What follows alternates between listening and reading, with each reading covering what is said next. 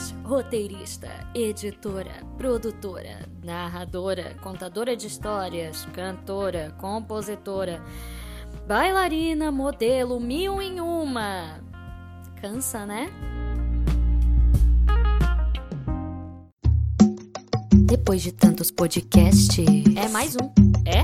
É mais um. Podcast. Podcast enclausuradas.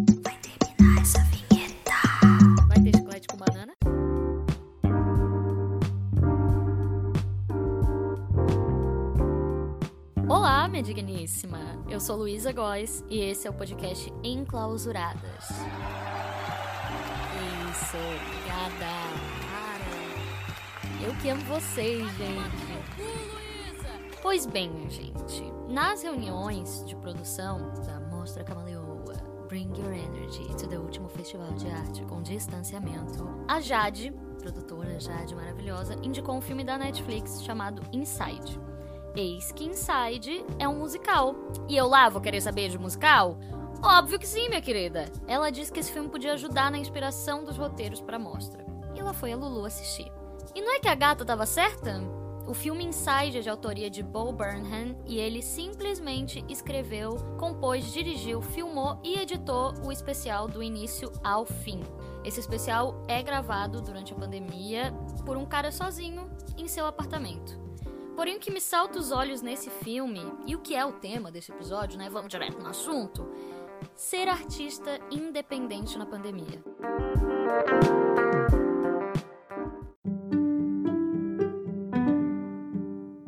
Vocês se lembram de quando a pandemia começou? Olha, bons já faz 84 E a gente pensou em fazer curso, iniciar projeto, tudo isso com tempo para criar? Ah, vai durar só 15 Teve dias. gente que fez isso realmente, mas falando de mim, eu demorei muito para respeitar o que eu sabia fazer.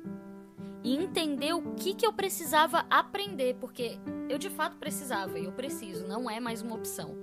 Eu precisava aprender a fazer o que eu não sabia para poder continuar criando, porque eu não ia ter a minha rede de amigos artistas, amigas artistas, como eu tinha antes da pandemia, e se eu não fizesse, gata, ninguém ia fazer por mim. E eu me lembro que a primeira reação que eu tive, eu acredito que muitos artistas também tiveram, foi a de pensar: pra que eu vou me dispor a criar num momento como esse?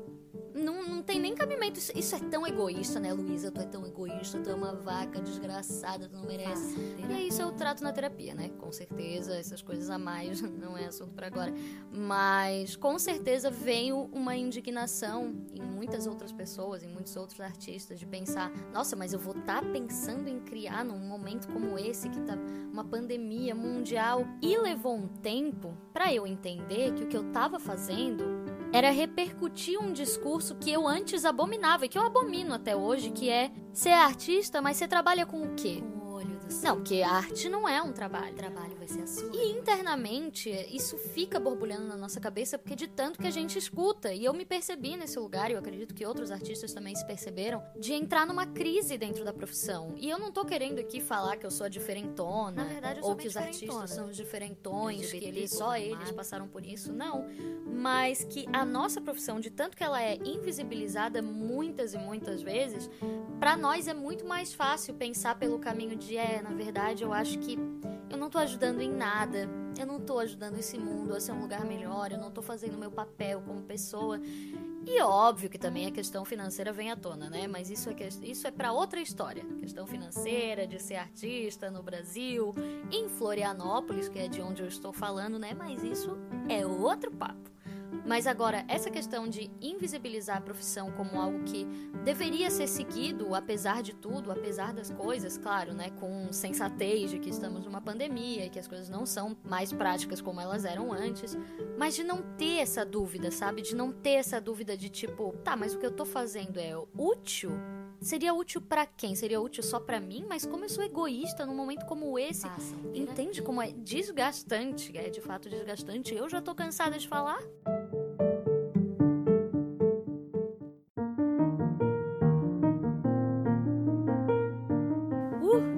Acalmei, gente. Desculpa o excesso das últimas palavras. É que realmente me é muito frustrante me, me ver nessa situação de repetir falas que para mim são muito violentas e são violentas para minha carreira, para minha profissão. Mas tudo bem, né? Vivendo e aprendendo, a gente tem dessas. O que é o ser humano desconstruidão, né? Pode entrar, esquerdo ou macho. Não, mentira. Mas sobre o filme, uma das características muito legais e uma das mais marcantes é que o Bo Burnham faz absolutamente tudo sozinho. E é basicamente o assunto desse podcast, que ser artista na pandemia virou bombril, virou mil e uma utilidades. Ou se a gente preferir, a gente pode usar até mesmo um personagem muito querido da comédia brasileira, nosso Severino Quebragalho, e todo artista que eu conheço virou Severino, virou Quebragalho. E eu vou usar uma palavra que eu tô tentando tirar do meu vocabulário, mas eu acho que foi muito o que eu pensei durante esse tempo que eu tava completamente perdida. Ser atriz não foi mais suficiente, entende? Eu não poderia ser, escolher somente ser atriz. Eu tive que ser atriz e ser muitas outras coisas se eu quisesse seguir sendo atriz na pandemia. Porque só eu, meu corpo e meu trabalho enquanto atriz atuando não bastou e não basta. E óbvio que conhecimento é sempre bom. A gente se aprimorar de técnicas e de outras vertentes da arte é maravilhoso. Agora, tinha que ter uma preparação. E óbvio, ninguém estava preparado, porque óbvio, ninguém sabia da pandemia. Até tinha como saber um pouco, né? Mas também isso é assunto para outra hora. Porém, ninguém sabia que ia ser dessa forma, ninguém sabia que ia ser desse jeito. Então, olha o combo da situação merda. De início, eu não queria fazer arte porque eu pensava que eu não ia ser útil. E depois eu pensei, tá, agora eu vou fazer arte, mas como eu vou fazer arte se só ser atriz não me basta?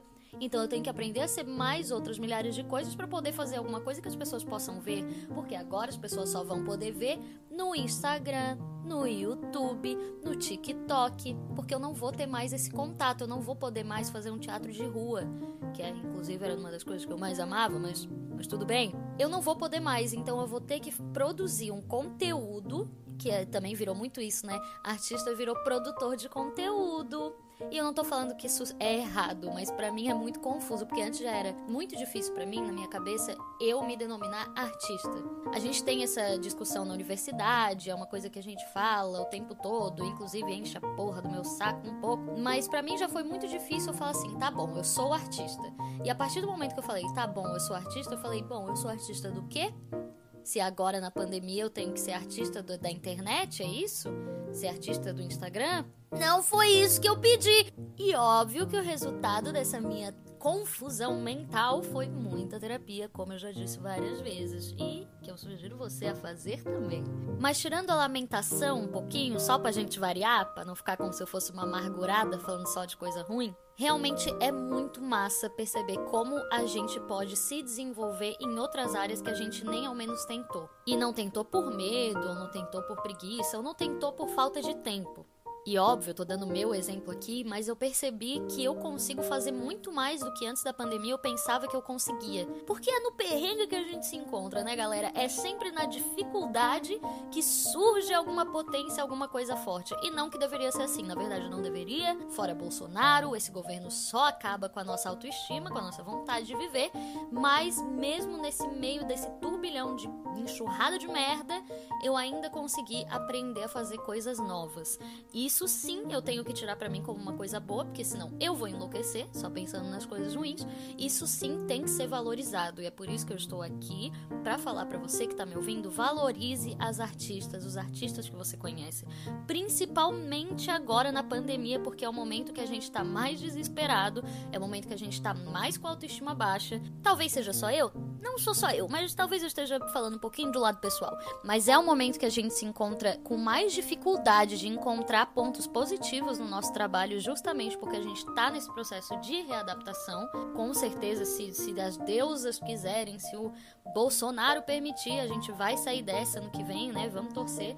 Mas valorizem muito, muito, muito as artistas que você conhece no mínimo, chega para ela e fala: pô, teu trabalho tá muito massa. Só isso, gente. Se vocês soubessem como essa frase melhora o meu dia, melhora a minha semana, que é uma coisa que eu também tenho que ver em terapia, porque eu tenho essa necessidade tanto de, de ficar bem quando meu trabalho tá bem? Talvez. Mas esse é meu recado, gente. Valorizem as artistas que você tem, porque que você tem, que você conhece, né? Não compre artistas, ou melhor, compre, pague, incentive o trabalho desses artistas, mas valorizem, por favor, porque é difícil, é complicado, dá vontade de desistir muitas vezes.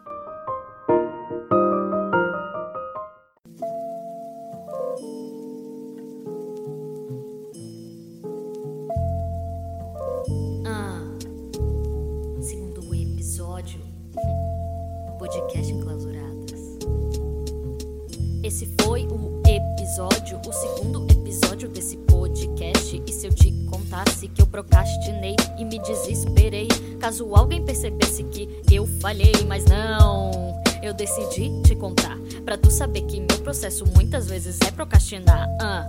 Mas fica ligada que amanhã tem o terceiro e último episódio dessa palhaçada. Ah, ah, ei, ei. Peguei o beat do YouTube, peguei o beat, peguei o beat do YouTube.